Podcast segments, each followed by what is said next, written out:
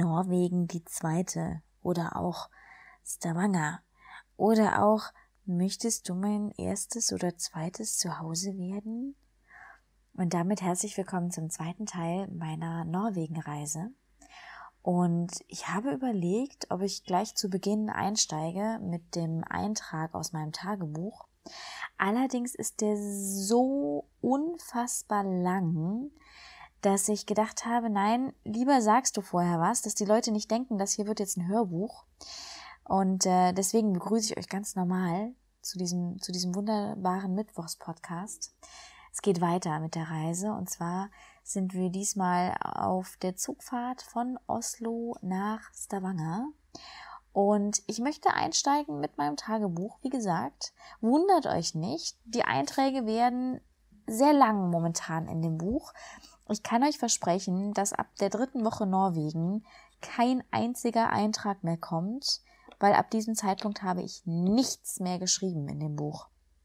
Von daher genießt noch meine Vorlesesessions. Sie werden definitiv sehr abrupt aufhören, sobald wir in Voss sind. Ganz kurz zu dem Blog-Eintrag. Ich habe ihn diesmal ein bisschen gegliedert, weil ich zu den Norwegen-Podcasts jetzt auch immer einen sehr langen Blog-Eintrag verfasse. Wenn ihr die Podcasts hört, dann habt ihr wahrscheinlich mehr Input wie bei den Blog-Einträgen. Nichtsdestotrotz kann ich euch nur immer wieder empfehlen, auch den Blog selbst, während ihr das hört, zur Hand zu nehmen, weil dort die ganzen Bilder drauf sind und die Bilder sind schon sehenswert. Ich habe die meistens sehr, sehr runtergebrochen. Allerdings ähm, sind die schönsten immer noch auf dem Blog vertreten. Und ich habe den Blog diesmal gegliedert in drei etwas größere Abschnitte. Und der allererste ist, wie gesagt, der wunderbare Eintrag und mit dem möchte ich auch direkt starten. Noch sind wir in Oslo. Die Zugfahrt. Keine Weggefährten bitte. Mein Zug nach dem ersehnten Stavanger ging am nächsten Tag um elf. Eine deutsche Rentnerreisegruppe bahnte sich mit mir den Weg zum angezeigten Gleis 3. Von der Reiseleitung erfuhr ich unfreiwillig, dass Rimi das norwegische Pendant zu Aldi sei. Ich zweifelte jedoch, dass der Joghurt, den ich mir für umgerechnet 1,50 Euro heute früh gekauft hatte, im Remi billiger gewesen wäre. Um mich nicht zu ärgern, schaute ich einfach nicht nach, sondern setzte mich die eine Stunde, die ich wie immer zu früh war, auf eine kalte Gitterbank nahe des gewünschten Gleises. Gezwungenes Warten empfand ich als etwas sehr Angenehmes. Man musste sich Zeit nehmen. Während alle anderen auf Anschlusszüge rannten, genoss ich die Zeit mit mir selbst. Es ist wie in einem Film, wenn die Nebendarsteller dazu aufgefordert werden, zuhauf um den Hauptdarsteller selbst zu hetzen, so zu tun, als seien sie in Eile, während alles um den Protagonisten selbst herum zu einer verschwimmenden Zeitlupe verkam. Pünktlich um zehn vor elf erwachte ich aus meiner Filmtrance und schleppte mich und meinen Gregory-Rucksack auf die Gleise. Nachdem meine 19 Kilogramm Anhängsel in den dafür vorgesehenen Gepäckplatz gehievt war, musste ich feststellen, dass mein reservierter Platz bereits belegt war. Zwei junge Männer, schätzungsweise drei Jahre jünger als ich, aber ich vermute, dasselbe dachten sie von mir auch. Der eine auf meinem Platz mit einem zu großen Gebiss in einem zu kleinen Mund, scheinbar der Nerd von dem coolen jungen Norweger neben ihm. Dieser mit gegelten blonden Haaren, iPhone, iMac und Energy Drink wirkten kurz, als hätte jemand den Dreh angehalten, als ich auf sie in Englisch nach einem Irrtum der Platzwahl fragte. Wer würde antworten, blitzte es mir durch den Kopf. Der Überproll mit den dünnen Armen, der sicherlich einen stylischen Spruch in Norwegisch raushauen konnte, aber kein Deut Englisch sprach? Oder der Nerd, den ich wahrscheinlich grad bei seinen Chinesisch-Vokabeln gestört hatte. Das Übergebiss antwortete, dass sie keinen Platz reserviert hätten, stand aber direkt auf, um mir meinen Platz einzugestehen. In meiner unfassbaren Güte und mit kleinem Schamgefühl meiner vergangenen Gedanken ließ ich sie sitzen und nahm gegenüber Platz. Ein kleiner Blick nach links genügte, um diesen Schritt schmerzlich zu bereuen. Vor meiner Nase war die Strebe zwischen zwei Fenster, so dass ich nicht direkt hinausschauen konnte. Mist.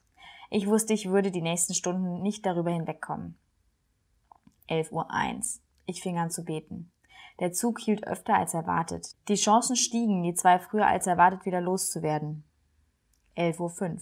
Ein in letzter Sekunde zugestiegener setzte sich noch auf den freien Platz neben mir. Alle Plätze, auch mein Platz, waren belegt. Vor mir lag ein trockenes, heute Morgen gekauftes Brötchen. Die Wurst dazu lag mit einer weiteren Birne und Schokoriegel drei Meter unerreichbar in meinem Rucksack.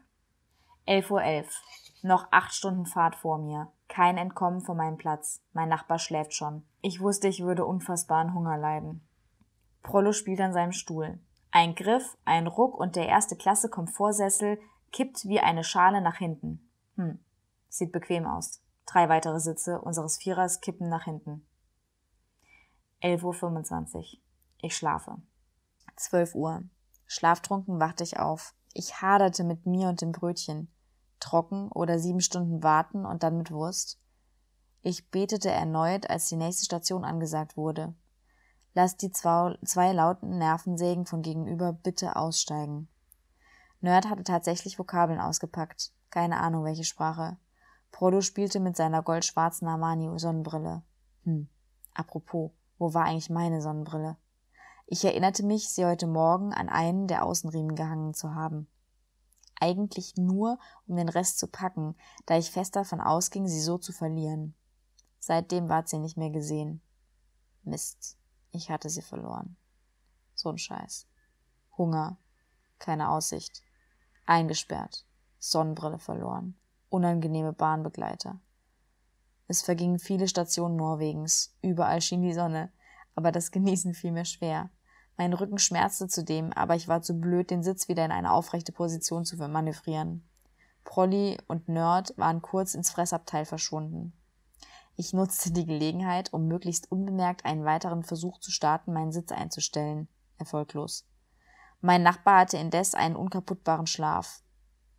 Mit Cola und Schokolade kamen die beiden anderen zurück. Nerd ließ sich von seinem Kumpan Vokabeln abfragen. Ich schlief ein. 14 Uhr. Zeitsprung. Zugegeben. Ich habe die letzten zwei Stunden nur gebetet und geschlafen. Um 15 Uhr starteten Unruhen in der Komfortklasse der NSB. Der Sprecher gab nach der norwegischen Ansage auch in gebrochenem Englisch durch, dass wir gleich in Christiansand ankommen würden. Die Hälfte war also geschafft. Noch während der Schaffner die Ausstiegsseite angab, begannen die zwei mir gegenüber ihre Sachen zu packen. Konnte das Wirklichkeit sein?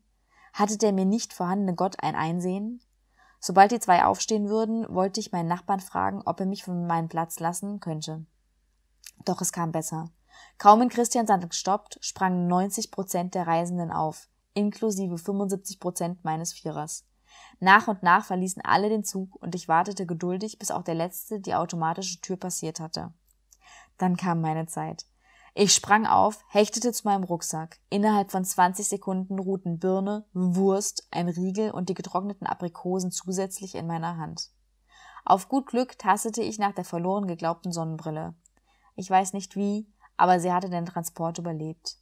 Der Blick von meinem Platz war übrigens wunderbar. Und als ich in meiner Euphorie versuchte, meinen Sitz in seine Ursprungsposition zu bringen, machte es einen Ruck und ich saß aufrecht. Oh, welch Wohltat. Das Leben war schön. Und die wunderschönsten Bilder Norwegens zogen an mir vorbei. Äh, ich muss dazu gestehen, äh, dass der Eintrag noch ein bisschen länger gewesen wäre. Ähm, aber da stand zwischendrin ziemlich viel Bullshit. Und ich glaube, es wäre, also ich fand ihn so jetzt schon ziemlich lang und ich glaube, er wirklich, wäre wirklich ziemlich langweilig geworden und langatmig. Und ich finde, die Pointe kommt irgendwie gar nicht so raus. Ich erinnere mich sehr gut an diese Zugfahrt. Das sind insgesamt, glaube ich, 13 Stunden. Und Christiansand ist, also ihr müsst euch vorstellen, man fährt von Oslo über die Küste rüber nach Stavanger. Das geht einmal quer durchs Land. Nur dass die Strecke, die ich gefahren bin, eben nicht durchs Land geht, sondern an der Küste entlang. Und deswegen ist die Strecke auch ein paar Stündchen länger, aber die Strecke ist unfassbar schön. Und Christiansand liegt relativ in der Mitte und bis Christiansand konnte ich nichts genießen und ich ärgere mich bis heute, dass mich diese zwei Jungs, die wirklich bestimmt fünf Jahre jünger waren als ich, dass die mich so abgelenkt haben und mich so tangiert haben. Und da draußen bellt unaufhörlich ein Hund, sodass ich, glaube ich, kurz Pause machen muss.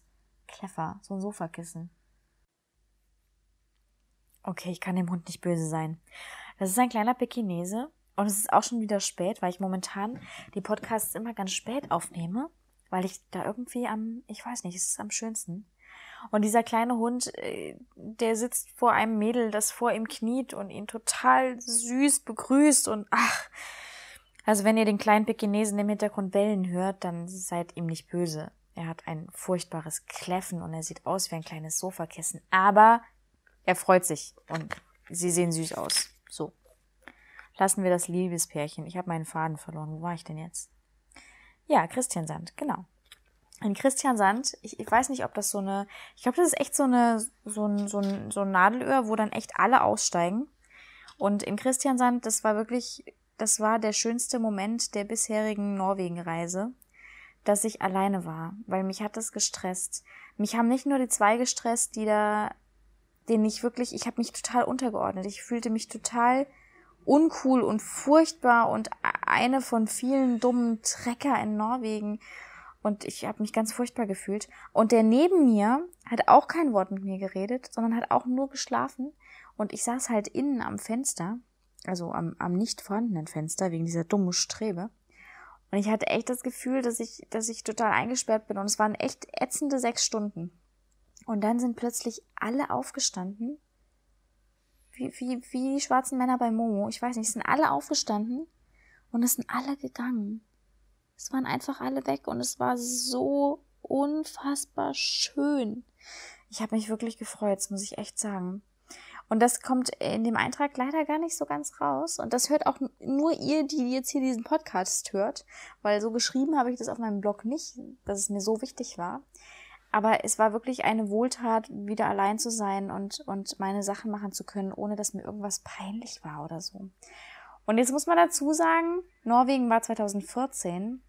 In den letzten drei Jahren ist sehr viel passiert. Also ich glaube, würde das so nochmal passieren, dann würde ich da ganz anders reagieren. Entweder würde ich mich wegsetzen, ähm, ich, ich hätte schon viel früher nach meinem Stück Wurst gefragt. Ich hatte so so eine Hartwurst dabei und oh Gott, ich habe sechs Stunden auf diese Wurst gewartet. Aber da seht ihr, dass, ähm, also ist es schön, von meiner Seite aus ist es schön zu sehen, dass ich mich weiterentwickelt habe. Aber es ist krass, was so, so eine Schüchternheit echt ausmacht. Und ich bin ja immer noch schüchtern. Also das ist, ne, wenn ich jemand begegne, den ich ganz cool finde oder so, aber nicht, nicht kenne und noch nie vorher geredet habe, dann bin ich ja ein, ne, da redet ja gar nichts. Das ist ja furchtbar. Also es gibt noch viel Potenzial nach oben.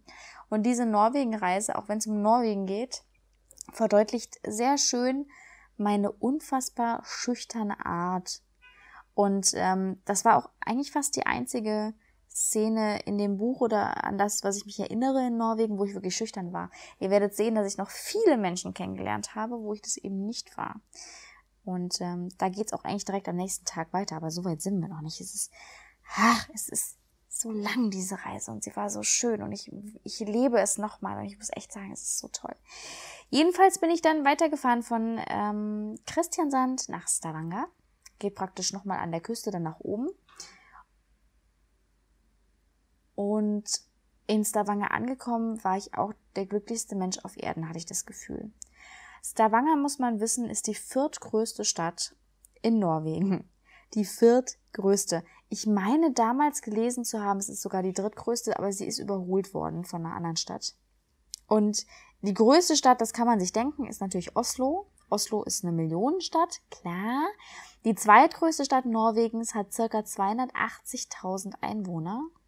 Das ist, ich weiß nicht, vielleicht so groß wie, nee, Wiesbaden hat 130.000, was denn hat denn nur 280.000? Ist egal, jedenfalls die viertgrößte Stadt, also Stavanger, ist so groß wie Ingolstadt. 130.000 Einwohner. Ingolstadt, das kennt nicht mal jeder in, in, Deutschland. Ich war noch nie in Ingolstadt. Das war wirklich irgendeine Referenzstadt, die ich gesucht habe, damit man was Vergleichbares hat. Und da ist mir zum ersten Mal so richtig bewusst geworden, auch auf der Fahrt schon nach äh, Stavanger, wie unbewohnt Norwegen ist. Norwegen hat, glaube ich, mittlerweile sechs Millionen Einwohner, sieben Millionen höchstens. Und hat aber auch die, eine ähnliche Fläche wie, ja, ganz so groß wie Deutschland ist es nicht, um Gottes Willen. Aber ähm, es ist ein unfassbar großes Land für unfassbar wenig Menschen. Und das merkt ihr, wenn ihr in den größten Städten Norwegens seid, wie eben in Stavanger, die nun mal eine der größten ist. Und ihr kommt da an und ihr habt einen riesigen Hafen. Also die, die Stadt liegt komplett äh, längs des, des Hafens, des Wassers, des Fjords, des Lysefjords. Und es ist unfassbar schön, aber es ist ganz klein. Es gibt keine Hochhäuser in Norwegen. Es gibt sowieso keine Häuser, die, die höher sind als zwei, drei Stockwerke weil ich glaube, das ist sogar die Vorgabe der Stadt. Also zum einen sehen im Stadtkern alle Häuser gleich aus. Da habe ich euch ein schönes Foto reingepackt, das ist dieses längliche, da sieht man das ganz schön. Die haben alle eine weiße Fassade, eine weiße Holzfassade und ein dunkles Dach, manchmal blaue Dächer, aber die meisten sind rot und es sieht unfassbar schnucklig aus. Und so sieht die ganze Stadt aus. Und es ist echt wunder, wunder, wunderschön. Jetzt muss ich dazu sagen, bei mir in Norwegen hat immer die Sonne geschienen. Es gab einen Regen, nein, es gab zwei Regentage in acht Wochen. Und ähm, ich bin nach Norwegen gefahren und da haben alle gesagt, in Norwegen regnet's nur. In Norwegen passiert nichts anderes. In Norwegen regnet's nur. Es war Schwachsinn. Ich muss ehrlich, ich muss ehrlich sagen, äh, dazu komme ich auch noch. Ich hatte eine Brandblase auf dem Ohr bei einer Wanderung. Dazu komme ich noch. So warm war's. Und es hat nur die Sonne geschienen. Und auch Stavanger habe ich nur im Sonnenschein erlebt. Und während ich da war, war ein großer Volleyball-Cup. Das heißt, überall in der Stadt waren Volleyballfelder aufgestellt. Wirklich mitten in der Stadt und am Hafen. Überall, ich glaube, es waren vier oder fünf Volleyballfelder. Und dann haben da sehr gut aussehende junge Frauen und sehr gut aussehende junge Männer Volleyball gespielt. Beachvolleyball und es war unfassbar heiß. Es war unfassbar heiß.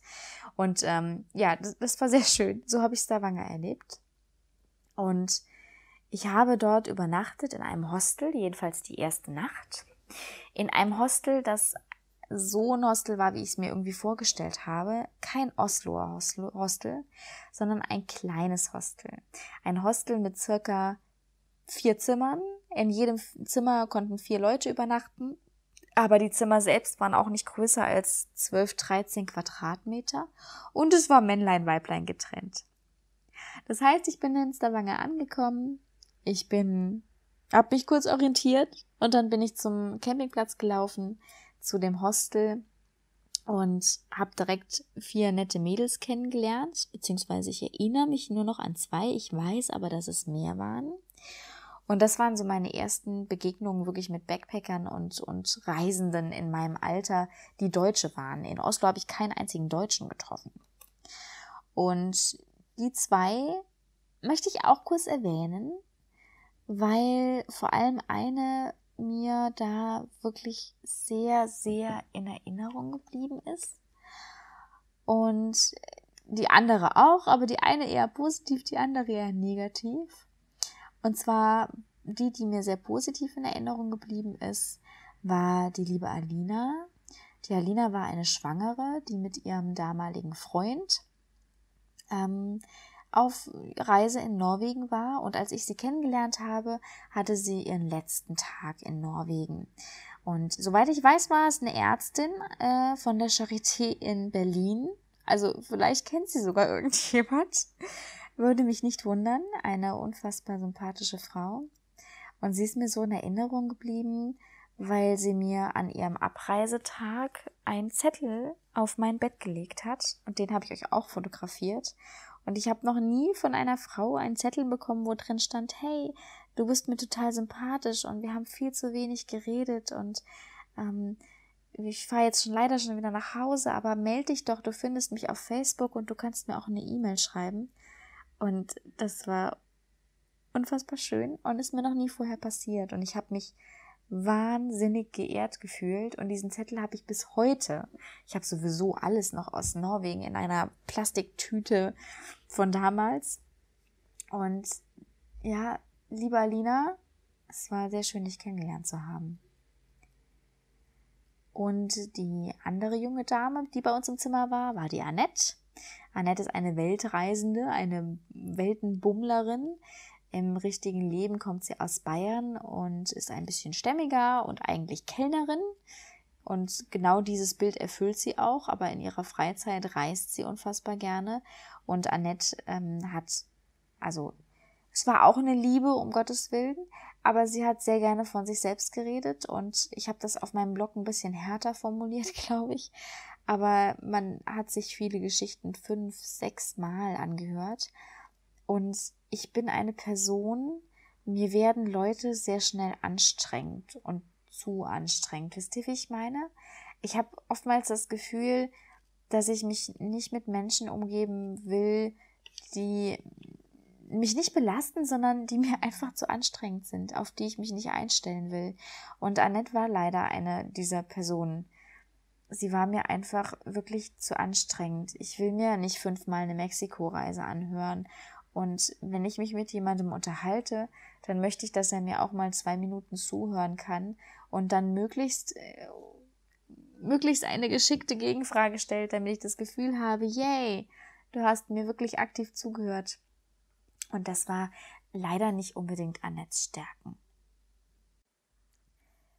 Dennoch muss ich sagen, dass ich Annette sehr dankbar bin, weil Annette ist mit der Fähre gefahren zu einer Wanderung, die ich am nächsten Tag auch vorhatte.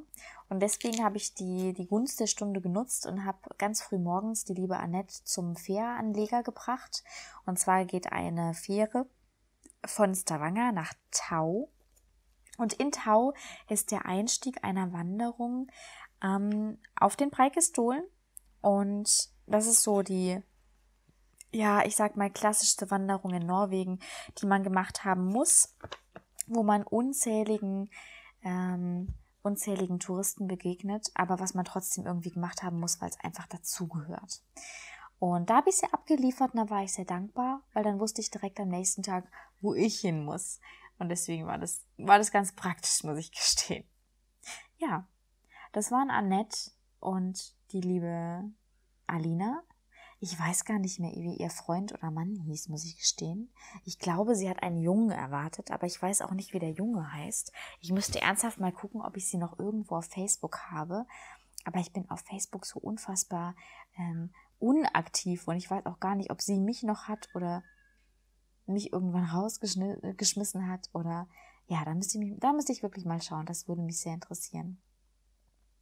Ja, nachdem ich die Annette abgeliefert hatte, bin ich in Stavanger so ein bisschen rumgelaufen. Das habe ich gerade eben schon so ein bisschen erzählt, dass Stavanger an dem Lysefjord liegt und eigentlich komplett am Fjord entlang läuft. Und das war war sehr, sehr schön. Und mir kommen sehr schnell, also ich bin sehr begeisterungsfähig, das muss ich dazu sagen, das werden viele von euch wissen. Also ich bin mit relativ wenig sehr schnell zu begeistern und zu beeindrucken. Und Stavanger hat mich von der ersten Sekunde an begeistert. Und deswegen war ich sehr schnell darauf und dran zu sagen, hey, dieses wunderschöne Stavanger, Stavanger, möchtest du nicht meine zweite Heimat werden? Ich war kurz, kurz davor zu sagen, ja, Stavanger muss ich mir ganz, ganz doll im Hintergedanken behalten, weil ich sicherlich irgendwann mal nach Stavanger ziehen will oder direkt hier bleibe oder mir zumindest ein kleines Ferienhaus kaufe. So bin ich dran, so bin ich drauf, wenn ich ein, ja, eine neue Stadt kennenlerne, von der ich begeistert bin. Ich habe das noch häufiger gedacht in Norwegen. Hey, hier möchte ich leben. Aber Stavanger war die erste Stadt und Stavanger ist mir auch mit am schönsten in Erinnerung, was die Städte betrifft. Und ja, das war Stavanger. Stavanger war schön. Viel mehr gibt's auch nicht zu sagen. Ich bin nochmal zurückgekommen nach Stavanger, aber das erzähle ich euch in der nächsten Woche, weil dazwischen lag eine wunderbare Wanderung auf den Preikestolen. Aber wenn ich die jetzt anfange zu erzählen, dann sind wir nachher bei einer Stunde Podcast, weil die Preikestolen-Wanderung ein sehr, sehr prägendes Erlebnis war. Nicht, weil ich sehr lange gebraucht habe oder weil es schön war, sondern weil ich einfach sehr besonders da hochgereist bin mit, mit Sack und Pack und dort oben übernachtet habe. Und ich muss gestehen, dass das schon sehr empfehlenswert ist, um den ganzen Touristen aus dem Weg zu gehen. Aber das in allen Einzelheiten gibt es nächste Woche. Und ich würde jetzt nur noch anschließen mit dem Teil, den ich im Buch übersprungen habe. Und zwar ist das das Gespräch, was ich auch aufgeschrieben habe in Stavanger selbst im Hostel. Hatte ich ähm, auch das Bedürfnis, wieder über meine Eltern zu schreiben. Und das werden die letzten Abschnitte. Ich habe nicht sehr viel geschrieben über meine Eltern. Ähm, aber so ein paar Abschnitte gibt es noch und die möchte ich euch nicht vorenthalten.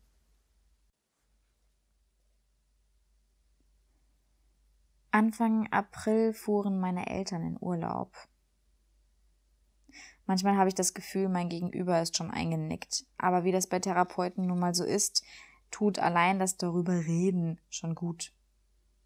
Ich hatte mich gefreut, längere Zeit alleine zu sein. Allerdings hatte ich im September mein Examen und musste sowieso lernen.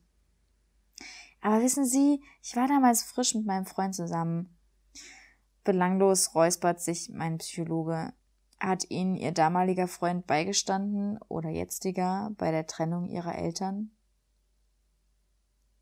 Ich nickte, aber hatte nicht das Gefühl, dass ihn das wirklich interessierte. Stattdessen fuhr ich fort. Während ihres Urlaubs rief eine Dame an und fragte nach meinem Vater. Ich erklärte ihr, warum er nicht erreichbar war und fragte, ob ich etwas ausrichten solle. Es ging um eine Wohnung im Saarland für eine Frau. Als ich meinen Vater einen Tag später darauf ansprach, antwortete er mir ausweichend. Er kümmere sich darum, wenn er wieder da sei. Mehr sagte er nicht, und viel länger ging das Telefonatgespräch. Mehr sagte er nicht, und viel länger ging das Telefonat auch nicht.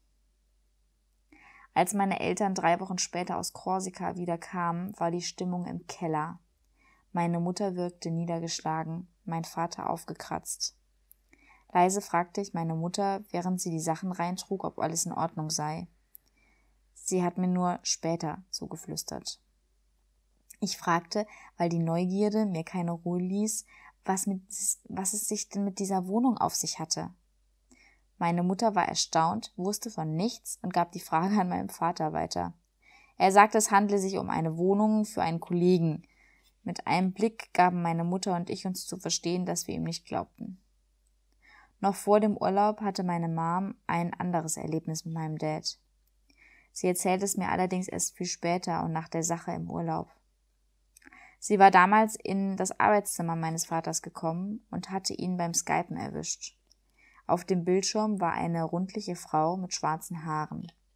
Meinem Vater gelang es nicht, sie rechtzeitig wegzuklicken, also stellte er sie als Arbeitskollegin aus Tschechien vor.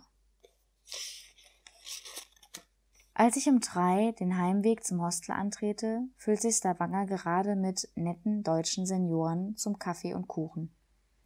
Auf meinem Bett finde ich einen Zettel von Alina. Hey Kim, auch wenn wir nicht viel Zeit zum Quatschen hatten, warst du mir irgendwie vom ersten Moment an sympathisch. Wenn dir danach sein sollte, kannst du mich ja mal auf Facebook adden. Was ein Sonnenschein. Schön, wenn der Gegenüber die gleiche Empathie verspürt. Am nächsten Tag war es an mir, die Fähre nach Tau zu nehmen. Ja. Und danach geht's auch eigentlich schon mit ähm, dem wunderbaren Präkistolen los und einem Australier, der mich auf Schritt und Tritt begleitet hat, was ich bis heute nicht verstehe. Und ähm, ja, an der Stelle möchte ich auch schließen, sonst wird es wirklich zu lang. Ihr dürft mir gerne einfach mal rückmelden, ob es länger oder kürzer sein soll, weil ich nie so genau weiß. Also ich muss, ich muss dazu sagen, ähm, wenn ich mir das Ganze immer so durchlese und meistens sind diese Norwegen-Podcasts ähm, wirklich sehr, sehr aufwendig. Also allein den zu schreiben sitze ich fünf Stunden und vorzubereiten und dann auch aufzunehmen und nachzubereiten. Also es ist insgesamt sehr, sehr, sehr viel Arbeit weil ich mich auch wirklich noch mal meistens so abends, nachts, wir haben jetzt gleich 12 Uhr, ähm, meistens nachts irgendwie noch mal reinversetze und dann wirklich so krass in Erinnerung schwelge, dass ich, ich könnte stundenlang darüber reden, weil Norwegen für mich mein einschneidendstes Erlebnis bisher war. Und allein aus dieser Zugfahrt hätte ich zwei Stunden machen können, weil ich wirklich, ich habe wirklich viel ausgelassen und auch in Stavanger selbst und die Leute, denen ich noch begegnet bin. Also die Preikistolenreise wird mit Sicherheit ausführlicher, sehr viel ausführlicher. Aber ihr müsst mir sagen, wenn es irgendwie zu langatmig wird und einfach nicht mehr hörenswert wird, dann versuche ich wirklich mich am Riemen zu reißen und meine Begeisterung irgendwie kompakt darüber zu bringen. Aber das fällt mir gerade bei Norwegen wirklich sehr, sehr schwer. Ähm, ja, am liebsten würde ich nochmal hinreisen, das Ganze nochmal so reisen, wie ich gereist bin und aus erster Hand erzählen. Aber ich muss gestehen, dass ich das schon eins zu eins so nochmal durchlebe, wenn ich das, wenn ich davon erzähle. Und das ist sehr schön und ich bin euch sehr dankbar, dass ihr mir die Möglichkeit dazu gibt. Ja. Ich wünsche euch einen wunderschönen Mittwoch. Heute ist Mittwoch. Ich ähm, habe noch ein, zwei Sachen. Und zwar bin ich jetzt so weit, dass ich sage, wir haben so viele Leute im Newsletter, dass ich das nächste Gewinnspiel, sag ich mal, ich möchte es nicht Gewinnspiel nennen, weil ich einfach für den ersten Monat abschließen will. Also mein, mein Podcast ist jetzt bald einen Monat alt und ich werde einen Newsletter-Beitrag rausschicken nach einem Monat. Und zwar wird der am Sonntag wahrscheinlich kommen oder vielleicht auch schon Samstag. Ich muss mal schauen. Und in diesem Newsletter werde ich definitiv ein Gewinnspiel nur für die Newsletter-Abonnenten machen weil ich das Gefühl habe, dass es auch die Leute sind, die aktiv lesen und aktiv kommentieren. Viele Namen in den Newsletter-Abonnenten sagen mir was. Und ich würde gerne ein selbstgenähtes Teil an die Newsletter-Abonnenten ähm, vergeben. Und die Anleitung zu diesem, ich nenne es mal Gewinnspiel, wird im Newsletter kommen. Das heißt, die, die wirklich teilnehmen wollen, dürfen den gerne abonnieren. Ansonsten geht das an die, die schon drin sind. Das sind einige und darüber freue ich mich sehr. Da möchte ich was zurückgeben. Und zwar wird das im Verbund mit der Facebook-Seite sein. Ähm, und ja, die, die den Newsletter abonniert haben, werden diese Infos einfach kriegen, damit ich das in, in einem ganz kleinen Rahmen da was zurückgeben kann. Und da freue ich mich drauf. So, mehr Werbung möchte ich da auch gar nicht machen. Ich wünsche euch einen wunderschönen Mittwoch. Wir sehen uns am Samstag im Stream oder hier auf dem Blog. Ihr dürft fleißig kommentieren und dürft mir gerne, gerne, gerne Feedback geben. Ja, einen schönen Mittwoch euch.